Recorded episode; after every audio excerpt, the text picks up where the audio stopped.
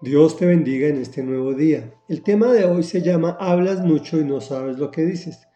Y es la lectura del capítulo 35 del libro de Job. Continúa hablando Eliú. Y este es su tercer discurso y dice. Además, Eliú dijo, ¿crees tener la razón, Job, cuando afirmas mi justicia es mayor que la de Dios? Y cuando te atreves a preguntarle, ¿en qué te beneficias si no peco? Pues bien, Voy a responderles a ti y a tus amigos. Mira hacia el cielo y fíjate bien. Contempla las nubes en lo alto. Si pecas, ¿en qué afectas a Dios? Si multiplicas tus faltas, ¿en qué lo dañas? Si actúas con justicia, ¿qué puedes darle? ¿Qué puedes recibir de parte tuya? Hagas el mal o hagas el bien, los únicos afectados serán tus semejantes.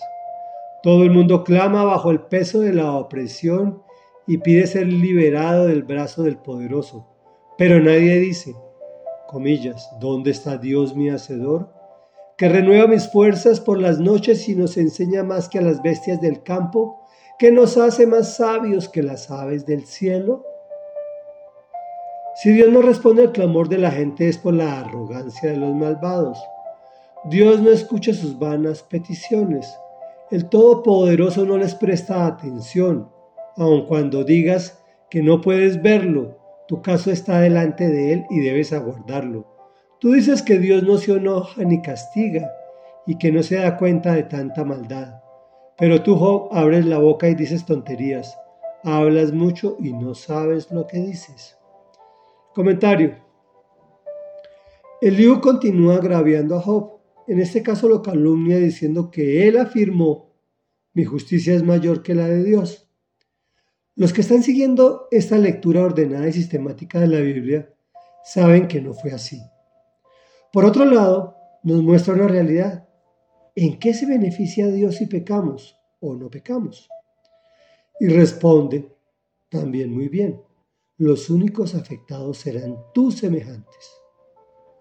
Una más, el Señor quiere ver en su creación y especialmente el amor el respeto de los unos por los otros, que convivamos pacífica y ordenadamente. Ese es el propósito de los mandamientos. No matarás, por ejemplo. Se puede decir igualmente, no me matarán. No te está restringiendo, te está protegiendo. Adicionalmente no sabemos qué más se mueve en el pensamiento de Dios en ese punto y en todos los demás. Esta me gusta. Todo el mundo clama por peticiones, pero ¿cuántos buscan realmente a Dios nuestro Hacedor que renueva nuestras fuerzas? ¿Lo buscamos o no lo buscamos? ¿Lo buscamos solo para pedirle cosas o queremos tener una relación personal con, Él? El insulto de hoy. Además de la calumnia inicial para Job, le dice, abres la boca y dices tonterías sin saber. Reflexión. Ya sabemos que el pecado es equivocarse, es errar el blanco, que su palabra es para nuestra protección. Hoy confirmamos que el pecado afecta a nuestros semejantes, especialmente a los de nuestro entorno, los que podemos tocar, es decir, a nuestros seres queridos. Oremos. Amado Dios, Santo y Poderoso, maravilloso y eterno. Señor, por favor, enséñanos a hablar poco y decir cosas que te agraden. Señor, tu justicia es mayor que la de todos nosotros. Y la realidad es que tú no te beneficias si peco o no peco, Señor. Pero te agrada ver que tu, que tu creación se mueve de forma ordenada, de forma que te agrada de forma que nos amamos los unos a los otros. Y fue tanto tu amor que enviaste a tu Hijo Jesucristo a morir por nosotros para que nosotros aprendamos a hacer el bien, como Él que pasó todo su, tiempo aquí en la tierra haciendo el bien.